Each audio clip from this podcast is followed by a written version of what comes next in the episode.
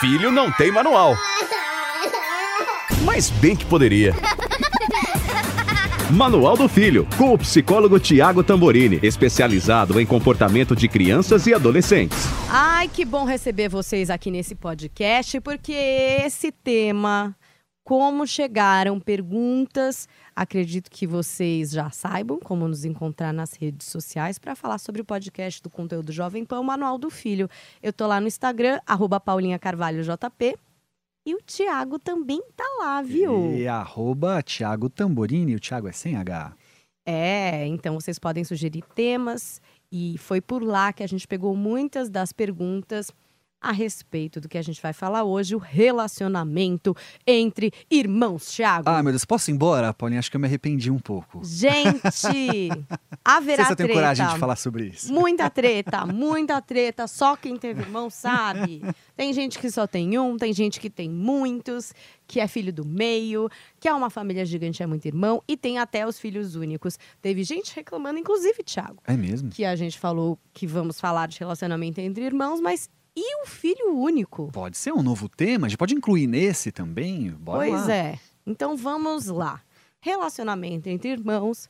A gente pode partir aí de uma base de que sempre tem problema? Não tem aqueles irmãos que nunca brigam, né, Thiago? Pois é, aliás, esses irmãos são um problema. Nunca briga também não vai ser legal, tá? Não, né? Não, não. É eu, esquisito. É, eu, eu diria assim, ó, a gente precisa começar dizendo que é normal, né? Porque daí, pai, se você se enquadrar nisso, tem um monte de outros temas, vai ouvir os outros. Porque se você estiver nesse grupo, não faz muito sentido você estar aqui agora.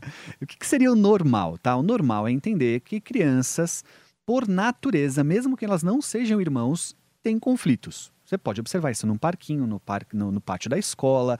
Criança e conflito é normal, ok? Ponto final. Muito bem, se são irmãos, convivem na mesma casa, disputam o amor e a atenção dos pais, é natural que isso aconteça com mais intensidade, certo?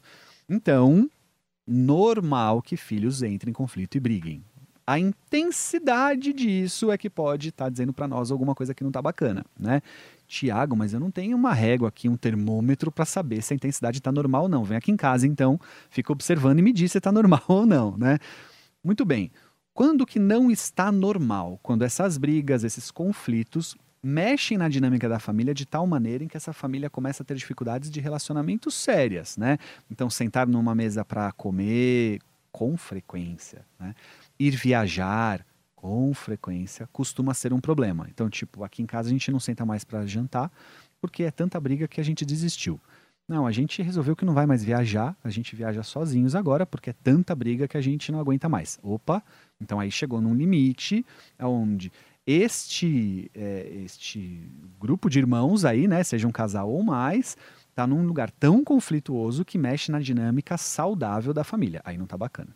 Tem vi um monte de gente que mandou perguntas é, com espaços de tempo, assim, das idades, né? Uhum. Ah, por exemplo, eu tenho um filho que é muito mais novo e um que é muito mais velho. Ou eu tenho dois de idades muito próximas. Uhum. É, isso tem alguma influência no quão pacífico ou não vai ser a convivência? Tem, tem sim. É, quanto mais próximo, por incrível que pareça, maiores podem ser os conflitos, tá?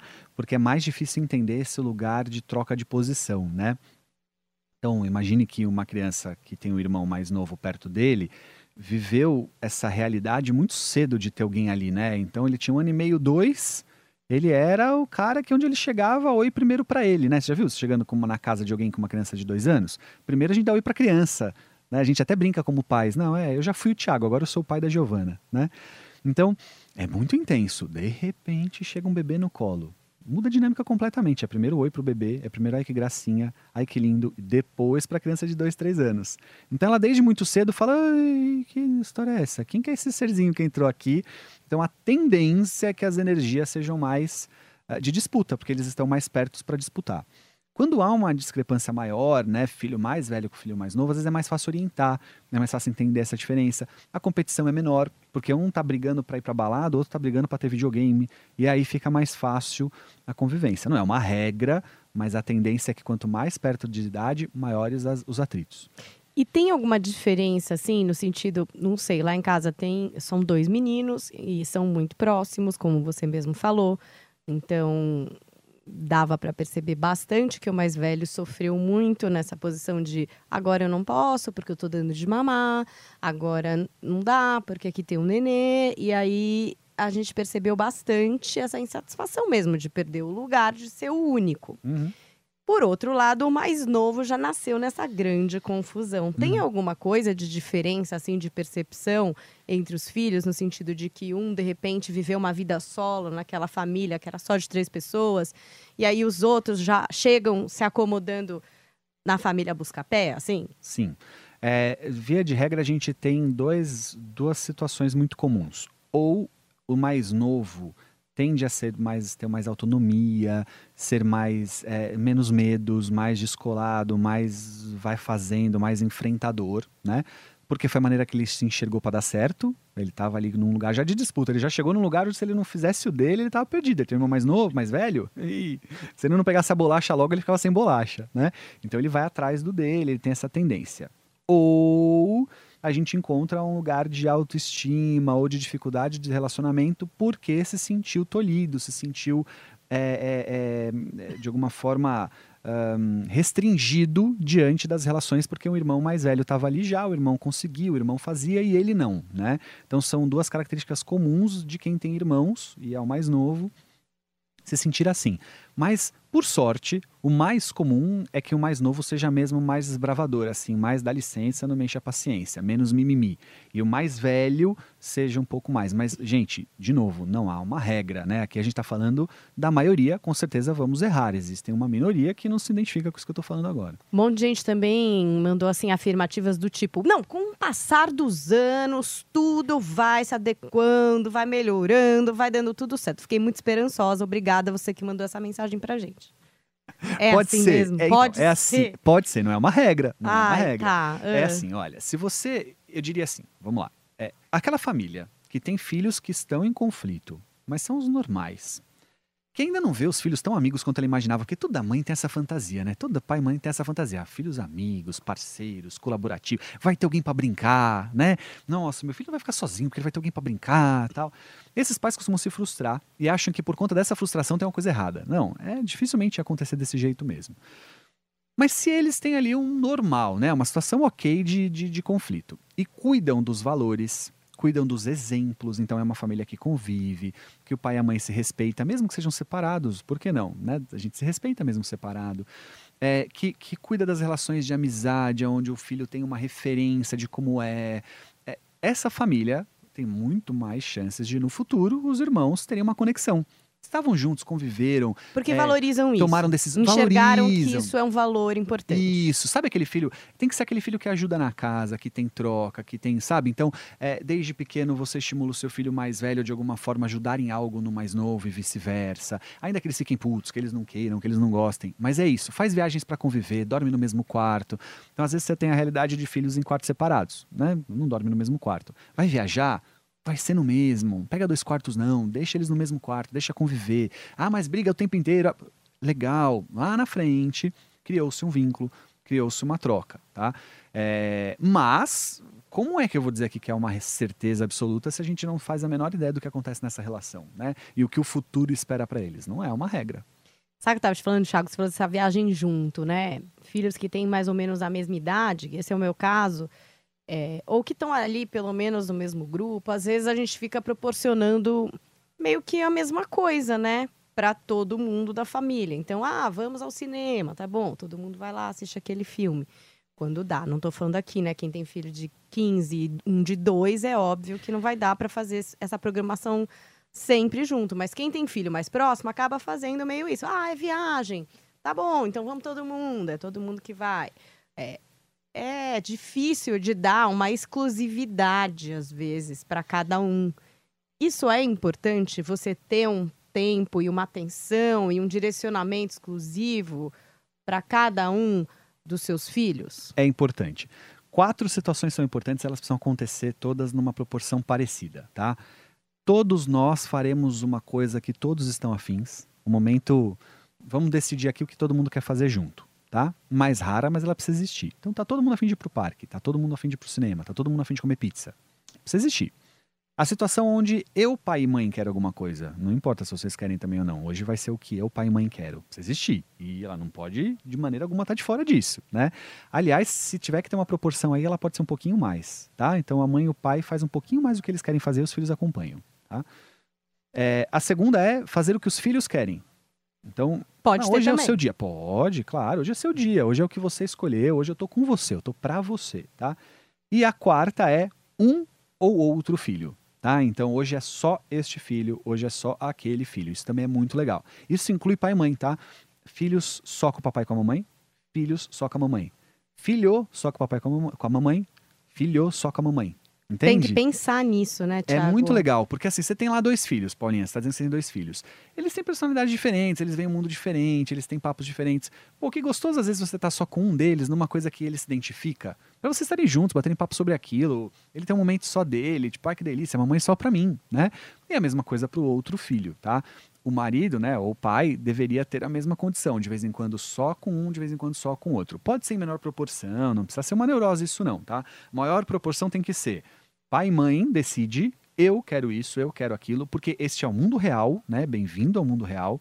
No mundo real, ele muitas vezes fará muito mais do que tem que ser feito do que o que ele quer fazer. E ele precisa crescer para ser você. Ó, que legal, qual a chance? Porque é muito comum, né? Pai e mãe falar assim: ah, meu filho não quer saber de crescer, não tem projeto de vida, ele não se interessa por nada. Então, começa fazendo um monte de coisa que ele não pode, que ele vai falar: ah, quando eu crescer também eu vou fazer. Fala, Ótimo, filho, então vamos crescer? Tá? Então não tem problema. E também o todos juntos é muito legal, tá? Então são as duas coisas que mais devem acontecer. Mas inclua o para eles e o inclua só com um, só com o outro. Tiago, e aquela camisa, camiseta da amizade? Não sei se vocês já viram isso na internet. Os irmãos brigam, hum. né? Hum. E aí você põe os dois como um, sabe? Agora ah. se abraça agora. Agora vão ficar os dois nessa camiseta até parar com essa história. Porque não interessa o que aconteceu, vai ter que perdoar que chega. O ser humano, a criatividade do ser humano não tem limites, né? eu diria assim, ó, você sabe que a única coisa que você está conseguindo para achar alguma coisa de bom com isso é mostrar pro seu filho que você tem limite, que se ele passar desse limite você pode ser muito louca, né? é isso. Você está ensinando ele, ó, filho, não passa do limite não, que eu te que boto eu numa camisa de loucura, força com seu irmão. Eu vou fazer uma loucura aqui. e de vez em quando eu falo na minha palestra, né, as mães já sabem, eu gosto da mãe louca, né? A mãe louca é aquela que foge do padrão quando o filho é o filho que chega no consultório dizendo assim: minha mãe é louca. Eu falo, beleza, essa mãe aí faz tá parte. Dentro, tá tentando. tá dentro. É, mas assim, ó, né, você também tá passando a mensagem de uma certa agressividade no sentido da, dos limites deles, né? Da relação corporal. Uh, então, assim, chegou nesse nível de você precisar colocar dentro de uma camisa de você que brigou, tá, aí já tá tudo meio errado, sabe? Passou um monte de coisa aí por, por fora. Sabe que uma coisa que eu não queria perder a chance de falar, e você deu a dica agora com essa questão da camisa de força, é o seguinte: é, é, camisa da amizade. Camisa da amizade. ah, da é eu que chamei camisa de força. É. Você não sei por que eu chamei de camisa da força. Né? É, então, agora eu repensei aqui. Mas assim, olha, é, uma das coisas que eu vejo serem as ma a maior, o maior erro que uma mãe e um pai pode cometer na relação dos filhos é achar o lugar de juiz. Ou seja, quem estava errado ou quem estava certo. Papai e mamãe não faça. Não faz. E eles sempre que... querem, né? Ah, porque lógico. eles, cada um vem com seus argumentos, às vezes uma história que você não acompanhou, porque aconteceu ali no quarto deles. Vai dar ruim, papai e mamãe. E aí, sabe o que eu faço? Eu gosto muito de olhar para a vida como a regra de que em casa não é tão diferente assim do que do mundo lá fora. A gente não vive num, num, numa esquizofrenia onde existem duas realidades, né? Então, vamos lá. Imagina que no trabalho ele arrumou confusão com um colega de trabalho, os dois resolveram sair no tapa nesse lugar. Você acha que o chefe vai sentar para tentar descobrir qual foi o culpado, qual não foi? Então, tá, então eu vou demitir esse, não aquele. Escuta, os dois saíram no tapa, na, na, não importa, os dois estão fora. Não tem essa, né? Então, na vida real, é o seguinte: seus filhos brigaram, não importa quem começou, quem terminou, os dois terão uma sanção. Os dois terão uma consequência, um castigo se for o caso, tá? Mas pelo amor de Deus, mãe, foi ele que começou, foi ele que me provocou, foi ele que tacou em mim. Falei, então, filho, da próxima vez fica mais esperto, fica longe, evita que ele faça, porque se vocês brigarem, os dois estão encrencados, tá? Olha, você vai diminuir 50% do problema, porque a chance daquele que está sendo provocado pensar duas vezes em entrar na provocação é enorme. Porque ele sabe que ele tem dois problemas: um de ser provocado e o outro de tomar castigo. Se ele sabe disso, a chance dele tentar resolver a provocação entre ele e o irmão é muito maior. E o provocador também, né? Claro. Vai falar, ah, bom, não vai interessar. Jeito. Exatamente. Entendi. Coloca todo mundo no barquinho do castiguinho. Lógico, brigou, não quero saber quem é que foi, porque senão sua vida vira um inferno, né? Outra coisa, é, há, uma, há uma situação muito interessante que é quando duas pessoas estão brigando, quando alguém chega pra separar, a briga piora. Já viu isso? Pode ser briga de adultos num bar, tá? Tem dois caras se xingando, chega lá um pra separar, ah, aí que eles ficam macho, né? Com um filho não é muito diferente, não. Então, se você puder tentar ao máximo não se envolver, também é bom eles se resolverem sozinhos, tá? Estão brigando por causa do videogame, estão se xingando por causa do videogame, tá? Aquela gritaria. É o videogame, é deles, eles que querem jogar, deixa os dois lá. Deixa. Deixa, deixa. Deixa Você o vai comer. deixa o pau Ma- comer. Sério? Lógico. Deixa, você vai interferir se você sentir que tá saindo sangue, que alguém vai voar pela janela, aí você interfere. Mas, eles pode, se resolvem. Por exemplo, chegar lá e falar assim: é o seguinte, vocês estão gritando aqui, vocês Uhum. estão numa gritaria aqui de discussão, não dá. Interferiu numa outra dinâmica. É, então, por exemplo, essa gritaria, essa brigaiada toda tá interferindo porque tem uma terceira irmã, o irmão mais novinho, Tá que tá ouvindo eles se xingarem, que tá dormindo, vizinho tá reclamando. Aí você vai ter que ter um outro tipo de interferência, que não é assim, ó, para com essa briga por causa disso. É assim, ó, não, peraí, cara, você tá me... vocês estão brigando aí, não tem nada a ver com isso, mas tá me incomodando, tá acordando seu irmão. É outra história. Mas, Mas a maioria das vezes não é esse o caso. idade Pode... Pra qualquer idade. Na maioria das vezes não é esse o caso, viu, Paulinho? Na maioria das vezes a gente interfere porque a gente quer educar. Nossa, tu tá tratando o irmão assim, não pode tratar o irmão assim, Intermediando. Aí, se entrou pra dividir, você vai piorar a situação. É isso que eles queriam, tá? Então, de novo, tem um limite pra isso, óbvio. Não tô falando que os dois estão saindo na porrada, tirando sangue um do outro, né? Não é isso. Mas assim, tá lá discutindo, tá brigando, tá aquela gritaria no quarto porque um quer o videogame e outro não quer tal. Meu, se der pra fechar a porta deixar eles se entenderem, lindo. Aí entra a mãe louca. A mãe louca é aquela que, quando ela não aguenta mais essa situação, ela entra no quarto, olha pros dois, pega o videogame, leva o videogame embora, põe no carro e acabou a briga. Não temos mais videogame nesta casa. Pelo amor de Deus, mas não sei o que, mas foi ele, foi fulano, foi ciclano, foi não sei o que. Então, faz meia hora que vocês estão gritando na minha orelha. Eu não quero mais isso por causa de um videogame. Acabou o videogame, agora então resolvemos um problema aqui. Mãe vai chegar, chega no meu consultório, Paulinha, dizendo que a mãe é a pior do mundo, que quando ele ganhar na Mega Sena, ele foge, tá com uma bomba em casa. da Mega Sena. É, ele maravilhoso, vai é. fugir. Quando ele fizer 18, ele ganha o mundo, ninguém mais manda nele. Mas, escuta, não vale também essa mãe me ligar dizendo que ela tá tomando Rivotril pra dormir, porque os filhos brigam todo dia por causa do videogame. Videogame que foi ela que deu, na televisão que foi ela que deu, com a internet que ela que paga. Tem uma coisa errada. Você deu o videogame, você deu a televisão, você paga a internet e você tá tomando remédio pra dormir porque eles brigam por causa disso? Oi, tipo, leva embora. Acabou o videogame. Tipo, ah, Thiago, mas aí eles vão brigar por causa do, do estojo da escola. Então aí é uma outra situação, uma outra, mas aquela que você puder eliminar Se na tá raiz. alguma coisa muito, muito, muito. Vocês não estão se entendendo, meu amigo. Se o problema é o videogame, acabamos com o videogame aqui. Porque o que os pais fazem às vezes? Ou tentam intermediar, e aí sofrem que os filhos não se entendem, que eles brigam muito, meu Deus do céu, ou dá um videogame pra cada um. Não, se cada um tiver um videogame, eles param de brigar. Não, também não é uma saída. A saída é, é o seguinte: ou vocês se entendem em relação a isso, ou vocês não têm isso. Não é intermediar, tentar acalmar, tentar não sei o que e tal. Eles são capazes de lidar com isso. Olha, geralmente a gente atrapalha quando tenta separar uma briga. Desde pequenininho, hein? Desde o parquinho no tanquinho de areia. Pode observar. Você tá, minha filha tá lá brincando, aí ela tá com o baldinho dela. Aí vem uma criança pegar o baldinho dela. Se não tem pai e mãe na hora, eles se entendem. Um vai puxar da mão do outro, vai vencer o mais forte. Se a minha filha for mais forte, ela fica com o baldinho. Se o outro for mais forte, ele vai ficar com o baldinho. Ela vai se, se, se acomodar com isso, vai pegar outro baldinho de outra criança, ou ela vai fazer com a mão mesmo, e ela vai seguir o barco brincando. Ah, e se chega um pai? Aí o pai vai falar assim: Não, filha, empresta o baldinho pro amigo. Não, não empresta, né, né? Aí o amigo chora. aí vem a mãe do amiguinho. Aí, não, calma, filho, não precisa, deixa o baldinho com ela. Não, mas você tem o seu baldinho. Pronto, tá feita a esbórnia. Pensa que na escola tá o Que professor. regra de parquinho agora pra vocês, hein? Lógico. Tá na sua cara essa regra do parquinho. É só pensar na escola. Você acha que na escola tem um professor olhando pra todo mundo que tá brincando dentro do tanque de areia? Você acha que o professor tá lá vendo se tá todo mundo com baldinho, se tá todo mundo com a pazinha? Eles se entendem, não volta nenhuma criança da escola com o nariz sangrando porque tomou uma porrada por causa do baldinho. Eles se entendem, né? Só que quando a gente interfere, a gente costuma criar muito problema nessa hora. Porque nós somos pais de uma geração que a gente não pode errar. Meu filho, te- olha, minha filha, ela é tão legal, ela é tão legal que quando chegou outro amiguinho no parquinho, ela empresta o único baldinho dela que ela estava brincando para este amiguinho. Olha que menina bacana que é minha filha. Ei, ela tem três anos de idade, tá brincando com o baldinho, que ela tá louca lá brincando, você quer que ela fique feliz que pegaram o baldinho dela? Não vai dar certo. Mas ela se entende se esse menino arrancar o baldinho, ela não conseguir pegar de volta, ela talvez chore, mas ela vai pegar a pazinha e segue o barco. Tá, então a Funciona. interferência não é tão legal. Não é boa. Tem que ser Tem em momentos que- específicos. pensar aí nu- num jeito deles se entenderem. Uhum. Agora, sabe o que eu fiquei pensando, Thiago? Quem tem filhos mais velhos, né? Adolescentes, 16. E às vezes a gente lê até notícia disso, né? Tipo, filho que bate na mãe. Sabe? Umas Hum. coisas assim, é, que essa violência.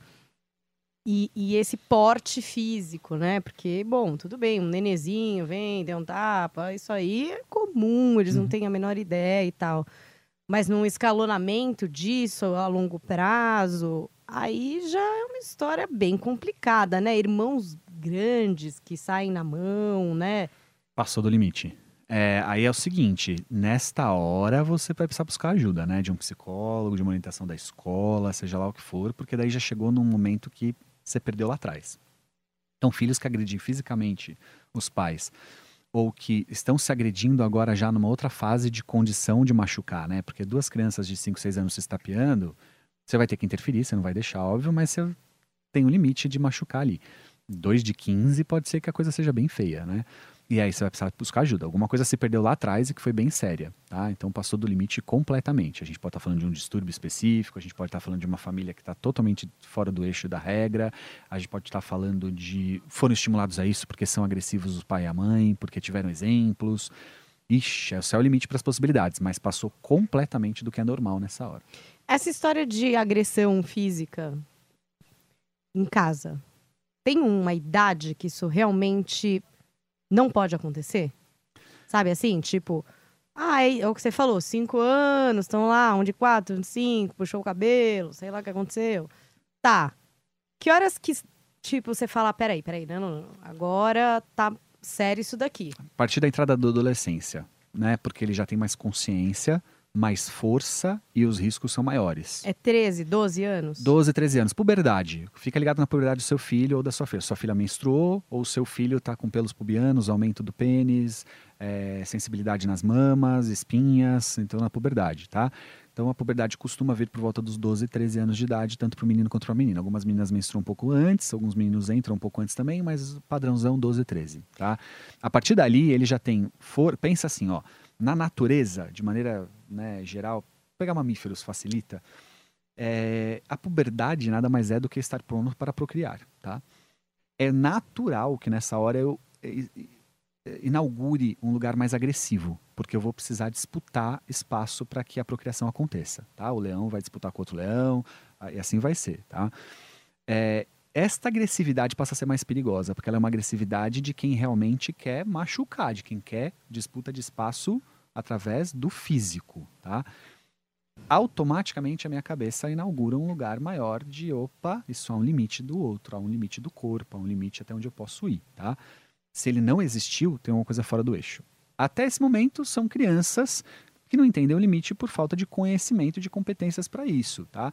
E tem corpo que não é um corpo ainda de um adulto ou que caminha para isso, com uma intensidade de força, de agressão muito menor, né? Ainda assim, também tem um limite aí, tá? Assim, Sim. Peraí, cuidado que tem crianças que realmente são muito agressivas desde pequenininhas e que machucam e que agridem, e que aí precisam de um olhar mais cuidadoso para entender o que está acontecendo. Muitas vezes no lugar de diagnóstico mesmo, né? Vamos investigar através de um psicodiagnóstico. Tiago, também tem essa questão da privacidade, né? O indivíduo dentro da família. É, até que ponto ele tem que compartilhar da sua individualidade, do programa que todo mundo quer fazer, do que o meu pai mandou eu fazer. E aonde é o ponto que a gente também tem que abrir o espaço do nosso filho. De repente não é tão próximo do irmão e ele quer ter ali um outro espaço, né? Sei lá, um é muito esportista, o outro é mais leitor, um quer ouvir música alta, o outro quer dormir. É como coordenar um pouco essa questão da individualidade da privacidade de cada um? Dando essa individualidade, sabe? Eu acho que essa pergunta é maravilhosa. É, permita que eles tenham um lugar deles de escolha, de visão de mundo, de ação com ele. Tem um filho que gosta mais de sair com os amigos, tem um filho que gosta mais de ficar em casa lendo, tem um filho que gosta mais de videogame, tem um filho que gosta mais de futebol. E eles não estão necessariamente em lugares de certo e errado, só de diferente, tá? Então, muito cuidado, porque é comum esse lugar de comparação e aí do que você acha que é mais certo, né? Você acha que o mais certo é sair com os amigos, o filho que está em casa lendo tem um problema. Você acha que o mais certo é ficar em casa lendo, o filho que sai com os amigos tem um problema. Não, eles são só diferentes, dê para eles essa individualidade. Volto a dizer, É importante também que eles tenham um momento do tem que. Fato. Tem que estar com o papai e com a mamãe agora. Tem que sair pra jantar com a gente. Tem que ir na festa da amiga da mamãe. Mas lá é um tédio, lá é chato. Então, Que coisa. vai, tá? Não é assim. Eu, é- eu brinco que é direito deles reclamar, dever seu levar, que vença o melhor, né? É isso. Mas, obviamente, que você pode, várias situações, poder aliviar e que ele possa ter o lugar de escolha, não tem problema nenhum, desde criança, tá? Que, que ele possa estar um pouquinho mais acolhido no perfil dele de mundo, na visão dele de mundo. Sem sombra de dúvida. Tiago, e hum, esses filhos que nunca mais vão embora da casa da mãe? Hum, hum. A gente tem falado bastante sobre isso, até em relação ao comportamento de geração Uhum. e tal. Então, antes, por exemplo, vai, a gente está falando até de uma sociedade mais machista para uma menina sair de casa, ela saía no momento do casamento, e aí muitas meninas até se casavam muito jovens. Às vezes nem por querer casar, mas na verdade por querer sair de casa mesmo e tal. Hoje, ainda bem, todo mundo pode sair de casa a hora que entender, não tem que estar com o marido, com nada. Espero que seja assim aí na sua realidade. É, e os meninos também. E a gente tem observado gerações, tem até filmes engraçados com essa situação de caras de 30, 40, que na verdade se acomodam ali, sabe, naquele espação que tem na casa e montam o seu QG adulto barra adolescente e não vão embora, não pagam boletos, enfim, acabam virando um residente ali, um roommate dos pais, uma coisa desse tipo.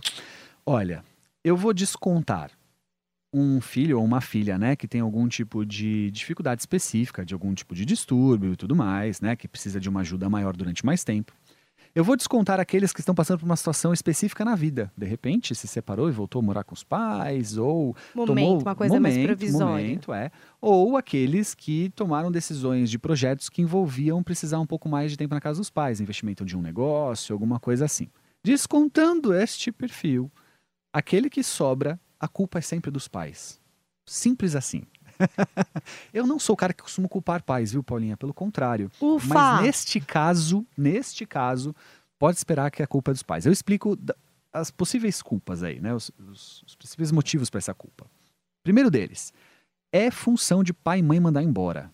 E pai e mãe não manda embora falando vai. Pai e mãe manda embora deixando as coisas mais difíceis, tá? Então, ó, mesada não aumenta ao longo da vida, ela diminui. Então, se seu filho entrou na faculdade, ele ganha uma mesada X, o segundo ano da faculdade ele tem que ganhar menos X. É a regra. Porque quanto mais ele tem autonomia para buscar um trabalho, para fazer a própria grana, menos dinheiro você precisaria dar para ele. Isso é uma lógica da vida, né? Ah, outra coisa é que, poxa, o filho mora num apartamento, numa casa gostosa, com suíte, um quarto só dele, com a roupinha lavada, comidinha feita, e a mamãe fala: Não, filho, você tem que só estudar, que eu cuido do resto. Vai ficar difícil para esse camarada querer sair de lá, né? Ele tá gostoso, ele tem liberdade, ele pode levar a namorada ou o namorado para dentro do quarto dele fazer o final de semana de um motel, né? Ele pode, ele faz festas na casa que o pai e a mãe falam, ah, melhor deixar eles aí sozinho. Vamos sair esse final de semana, vamos viajar esse final de semana para ele poder fazer a festa dele. Ou seja, não tem nada que dificulta a vida desse cara. Ele tem cartão de crédito, carro, casa, tal, e você diz para ele, sai daqui? saiu não. Ele vai fazer as contas, ele vai começar a trabalhar e vai falar: peraí, chegou um momento da minha vida que eu tô ganhando, sei lá, 3 mil reais. 3 mil reais? Mas isso não dá pra pagar um apartamento, uma empregada, o seguro. Não, mas aqui tá legal. Eu fico aqui mais um pouco. Aí ele junta esses 3 mil reais pra viajar pra Europa no final do ano. Escuta, não vai funcionar, né? Então, a sua função de pai e mãe é dificultar as coisas para que sair de casa seja uma regra e não uma exceção. É como se você dissesse pra ele assim, ó, deu, hein, filho? Pra mim é isso aí, cara. Vamos cada um viver sua vida agora. Muito bem, você pode estar falando de uma classe social que tem mais dificuldade de fazer isso, né? Ele não tem aquele quarto lindo, maravilhoso com a suíte e tudo mais. Ainda assim, os pais têm uma referência nessa hora. Porque esse pai e essa mãe às vezes entram num lugar de tadinho, puxar vida, nossa a vida inteira foi uma vida de restrições, agora que ele tá ganhando dinheiro dele. Não, é o seguinte, cara, olha, vamos dividir contas aqui em casa, vamos cada um pagar uma parte dessa, dessa luz aqui que a gente tá gastando. Você tá começando a estagiar aqui? Ah, legal. Então como é que você imagina ajudar na dinâmica da casa que é difícil? Ué, por que não, né? Porque daí ele vai olhar pra tudo isso e falar assim, ô, peraí, peraí, se eu tô gastando aqui, posso gastar comigo, né? Então eu vou gastar comigo, de repente, saindo de casa. tá? Tiago, eu entrei nessa também para falar de uma outra questão que chegou bastante aqui pra gente no Instagram, que é essa competitividade entre irmãos, né? Então, por exemplo, um irmão que ficou em casa e o outro que já atingiu ali uma autonomia, de repente financeira, tem uma startup, aquela louca, não sei, alguma coisa que fez com que ele, teoricamente, aos olhos da sociedade, andasse na vida. Fosse lá para um apartamento tão legal, estivesse tocando o seu baile, e às vezes até o irmão mais novo, sei lá, né? E o mais velho tá ali, num outro lugar, lidando com essa competição que às vezes é muito evidente e às vezes é um pouco velada também, né, Tiago? Sem dúvida. É, é, a contracapa de uma agenda que eu tive uma ocasião tinha uma frase que eu nunca mais esqueci. Eu aconselharia os pais a criarem um, um quadro dessa frase e colocar no filho que está com essa dificuldade porque ficou. E a frase era o seguinte: ao encontrar alguém de sucesso, não se pergunte por que ele não eu, se pergunte o que ele fez que eu ainda não fiz. Né? Então, seguinte, filho, e aí, cara? É isso. Seu irmão foi embora. Ele tá fazendo a vida dele. Mas e você? O que você imagina fazer com isso? Você pode ficar em casa chorando, se lamentando, dizendo que ele teve mais oportunidades, dizendo que a vida dele foi sempre muito melhor, que a gente sempre. Você, pô, fi, cara, se lamentar, Esse mas nada disso vai te tirar daqui. Desde os cinco já começa a ah, falar isso aí, né? Cinco, desde os que cinco. O outro sempre é melhor, o outro você eu. gosta mais, o outro você gosta menos. Porque ele não é o tempo inteiro. Então, o que, que ele faz que você ainda não fez? Agora, o grande barato da história é que você pode fazer diferente. Você não precisa olhar e falar, bom, se ele fez 2 mais 2 igual a 4, então eu tenho que fazer 2 mais 2 igual a 4. Não, não, não. Mas ele fez uma somatória. Você pode fazer a sua somatória. Você pode somar 5 com 5, você pode, né? Ele fez alguma coisa que pode te dar uma dica. Então, é comum que a gente tente sair do lugar da competitividade como se ela fosse só um lado ruim. Tem um lado bom da competitividade, né? Bora lá, cara. Eu gosto de pais que puxam essa competitividade com os filhos. Dizendo pro filho assim, ó, é, o filho fala, ah, mas você comprou o um celular novo e não quer dar um para mim. é que eu posso. Eu já trabalho, já fiz a minha carreira, eu posso. Você ainda não pode. Deixa o filho puto mesmo. Competitividade, tá? Agora, não, filho, esquece, cara. Você nunca vai conseguir ter um celular igual ao meu, porque do jeito que você faz, hum, ainda é legal. Não, filho, seu irmão, é, cara, você sempre foi um vagabundo, agora você tá reclamando que seu irmão foi embora. Também não. Agora, filho, seguinte, cara, você quer sair de casa também? Que bacana. O que você tá fazendo para isso? Como é que eu te ajudo nisso? Entende? Porque senão não é justo também. É um lugar de competitividade que é normal e a vida será assim, Paulinha. Né? Não tem jeito. Eu acho que a gente vai ter que, mais pra frente, fazer um podcast sobre esses jovens universitários. Opa, delícia. Eu quero muito falar sobre eles, Thiago. Delícia. Sabe Né? que tem um livro Um- que está quase 40% pronto que fala só sobre isso. O, o título do livro, o pré-título já é, é Sou Universitário e Agora?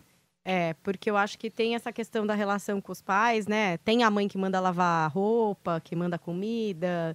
Enfim, tem várias questões aí que acho que a gente pode falar mais pra frente. Uhum. Sem dúvida. Dividir, né? Dividir tarefas. Então, o filho, quanto mais velho ele fica, mais ele tem que entrar na dinâmica da família, não o contrário, né? Então, começou a ganhar dinheiro, poxa, pode ajudar em alguma coisa, vai pagar parte da sua viagem. É, a dinâmica aqui de, por exemplo, ah, lavar a louça, cozinhar, tal, desde quando que você cobra o seu filho a fazer isso, tal? Porque daí ele vai falando assim, bom, já faço tudo isso aqui, que é o que eu teria que fazer fora daqui. Mas fora daqui eu faço tudo isso e ganho algumas coisas. Ah, é nessa hora que sair vai Essa a é pena. a pegadinha. Lógico. Se eu já tenho tudo aqui e só vou sair e ficar com a parte chata, é assim, eu já tenho tudo aqui. Aqui eu já tenho liberdade, autonomia, namorada no meu quarto, banheiro só pra mim, roupa lavada, comida pronta na geladeira a hora que eu quero, pratinho eu chego da faculdade, ele tá na geladeira, só, só esquentar no micro-ondas, não tenho que lavar a louça depois, tal. Eu tenho tudo isso, delícia. Sair é, para ter tudo isso, que eu já tenho, ter que incluir a parte chata. Hum, pra quê? Eu fico. Então é o seguinte, ele tem que ter a parte chata para querer ter tudo isso. Pais de universitários, aguardem. Vamos entrar nisso com o pé fundo na segunda temporada desse podcast. Mas pode começar com os filhos menores já, viu? Assim, desde pequeno você pode já fazer isso na sua casa. Ter a vida sempre uma delícia em casa não é o caminho. Não é o caminho. Não. E os irmãos podem cooperar nisso? É Devem. um, é um bom lugar de, de cooperação? Ótimo, entre eles, inclusive, se eles cooperarem entre eles, alguma coisa de bom acontece, por exemplo. Então, é, sei lá, por exemplo, se nesta semana eles não brigarem, eles conseguirem, por exemplo, nenhum dos dois deixar a cueca em cima da cama, tá? É, no final de semana, talvez role aquele passeio que eles estavam afim com a família. Alguma coisa assim, sabe? Tipo, gera um lugar de cooperação entre Desafios. eles. Um desafios que se eles No se sentido cooperarem... do cuidado do todo, da Sim. família toda. Exatamente. E nunca num lugar muito de premiação material, tá? Dinheiro, presente. Sempre alguma coisa assim, de uma dinâmica que eles querem que aconteça. Então, se eles passarem, por exemplo, se eles passarem essa semana com menos conflitos ou não brigando e tudo mais, semana que vem eles têm meia hora a mais de lazer, de videogame, por exemplo, tá? Então, coisas que envolvam alguma coisa que eles estão querendo, mas que não seja tão presente, material, coisas do gênero. Ai, Cooperação. que difícil, gente, essa Muito. história dos irmãos, não é verdade? Aí eu queria falar um pouco dos irmãos do menino e da menina, né? Hum, Em casa eu tenho dois meninos, então essa questão da competitividade, eles têm idade próxima, a gente já falou um pouco desse escopo aqui. Mas e quando é menino e menina? Porque, independente da gente imaginar que a gente está criando hoje os filhos de forma mais igual, né? Ainda há muita diferença e dúvida, né? Então, do pai em relação à filha.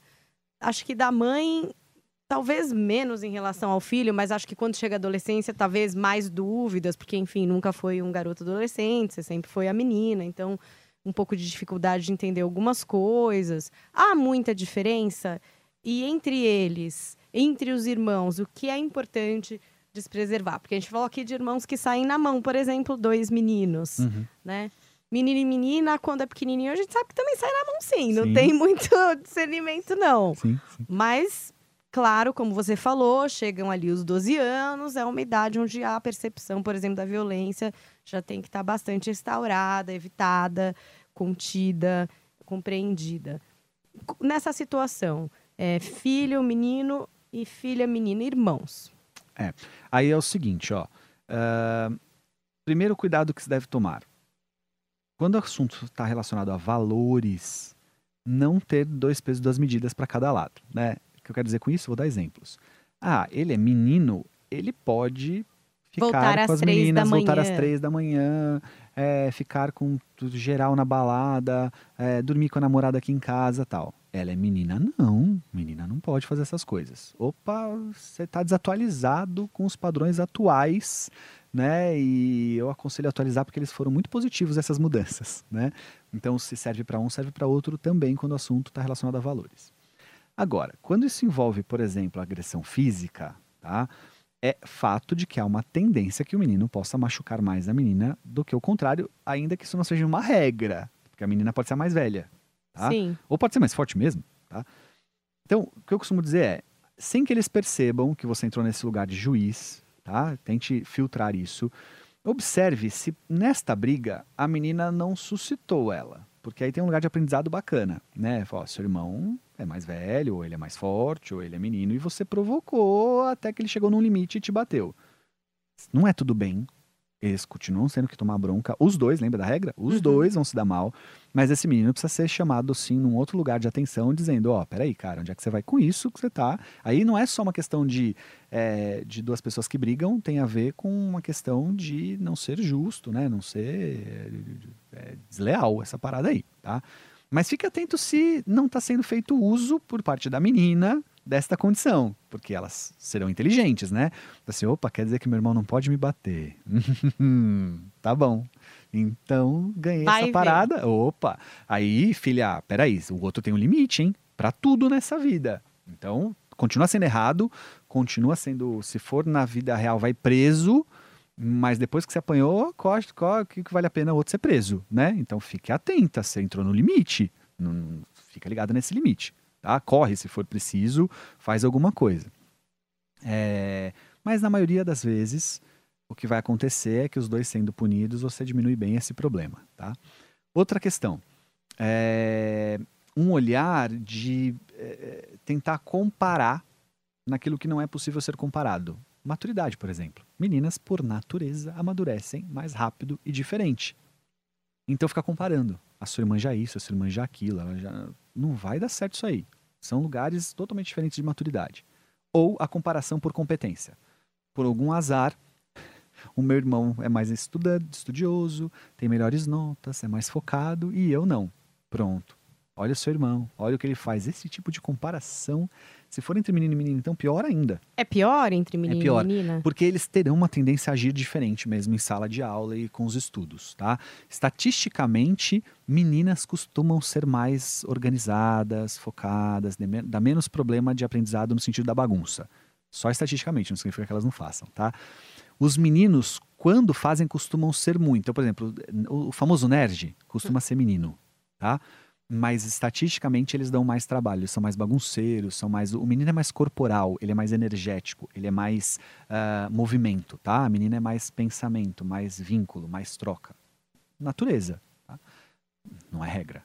Uhum. Então, quando eu comparo, também não vai funcionar. O perfil costuma ser diferente, tá? E gera um tipo de competitividade às vezes perigosa, que ou leva, eu tenho que ser melhor, ou eu não consigo, então eu nem tento, eu vou fazer outra coisa. Então assim, eu sou comunicativo, eu sou sedutor, eu sou social, eu sou balada, eu sou amigos, eu sou galera, porque a minha irmã é estudiosa.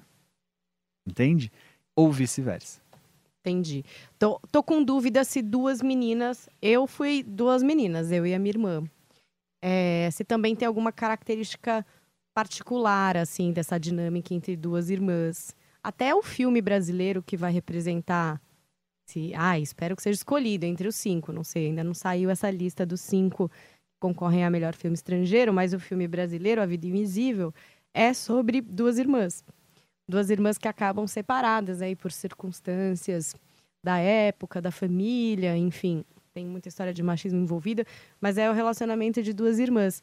Existe essa mística de que as irmãs são muito ligadas, né? Que existe uma li- uma ligação muito forte entre irmãs. Eu sinto muito isso com a minha irmã. O meu marido sempre fala, ele é menino e menina, ele é irmã. Uhum. Fala, nossa, eu nunca falo, né, com a minha irmã. Enfim, a gente nem se fala tanto. Nossa, mas você fala tanto com a sua irmã vocês se ligam, vocês conversam bastante tempo, a minha irmã está morando em outro país. E realmente a gente tem esse canal. Não sei se também é uma regra, é uma impressão.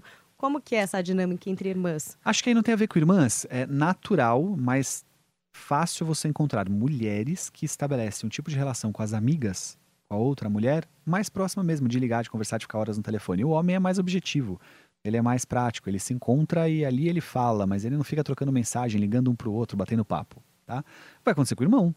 Então, os homens vão ter essa ligação menos dia a dia, menos troca, afetividade, e as mulheres, irmãs, terão uma tendência, não é regra, a serem mais próximas. Acho que tem muito mais a ver com o perfil de vínculo do feminino e do masculino do que qualquer outra coisa, tá?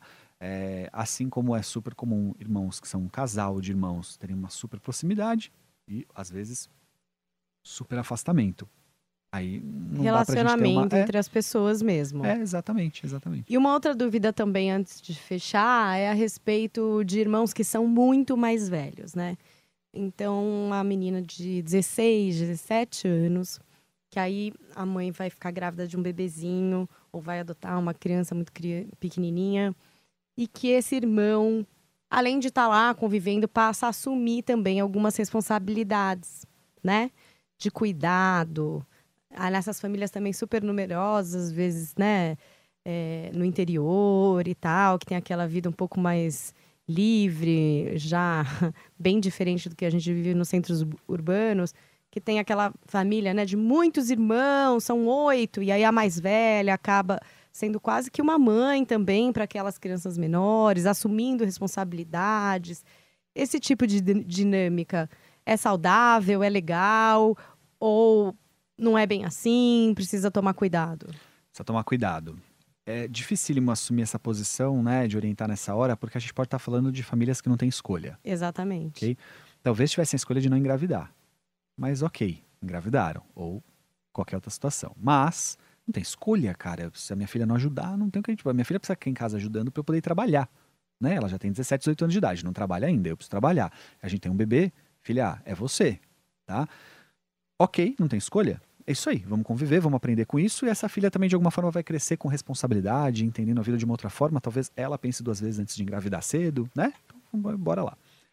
Se há escolha, se há escolha, o caminho é de você ponderar qual é a responsabilidade da irmã e não da mãe nessa hora, entende? Ou seja, sua filha é irmã do filho menor e não mãe.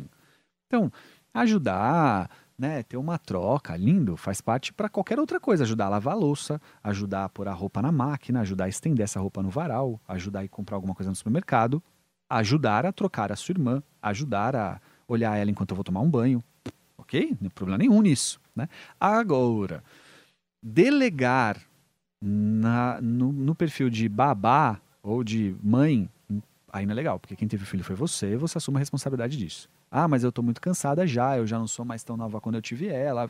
Bom, assuma a responsabilidade do que você fez, tá? Porque a sua filha não tem que assumir ela por você, ok? É, e diria a mesma coisa no contrário, se sua filha adolescente engravidar, transfira para ela a responsabilidade disso e você vai ser alguma que, que vai estar tá ajudando, você não vai criar, quem cria é sua filha, né? Então, sendo possível, tome sim cuidado em deixar ela no lugar de irmã e não de mãe ou de babá. Tá, importante, né? Tá. Porque acho que é alguma coisa a se pensar aí. Mas pode ajudar, mundo. óbvio, ela pode ajudar. Aliás, ela deve ajudar. Como ela já deveria estar ajudando mesmo sem irmão menor. Tá? E qual que é a, idade em que você pode contar, por exemplo, com essa ajuda? Às vezes eu fico super preocupada, sabe? Uma amiga chega com um amigo mais velho, com um filho um pouco mais velho, fala: "Não, não, não, eles brincam, ela olha aqui". Aí eu fico pensando, gente, não, né? Tipo, ela não, não é ela que tem que olhar. Exato. É, e, claro, Muitas vezes não acontece nada, mas se acontece, algum se machuca, entendeu? Uhum. Ué, essa menina vai que vai, entendeu? Entender que era a responsabilidade dela Isso. de olhar. E quando não é, ela é só uma criança outra. Tudo bem, ela tem 10, o outro tem 8, mas, gente, ela tem 10 só, né? 10 só, ela não pode se responsabilizar pelos outros só porque eles são um pouco mais novos. Sim. Qual que é uma idade onde existe isso? Ah, claro. Ah, não, ele olha. Ah, não, pode deixar existe que ela muito, vê. Existe muito. É, aí eu não iria à idade, eu adequaria o, o cuidar, que cuidar é esse, que ajuda essa, que ajuda essa a idade. Seu filho, mas seu filho tem três aninhos de idade e nasceu o bebê. Aí ele pode ajudar indo pegar a aguinha quente para limpar o bumbum, né? Então, ó, vai lá, pega aquele potinho ali. Ele pode ajudar é, a, a, pegando a, a, a, baciazinha de dar banho, ele pode, tá? Ele não pode ficar aí olhando ele no berço, não deixa ele cair. Certo?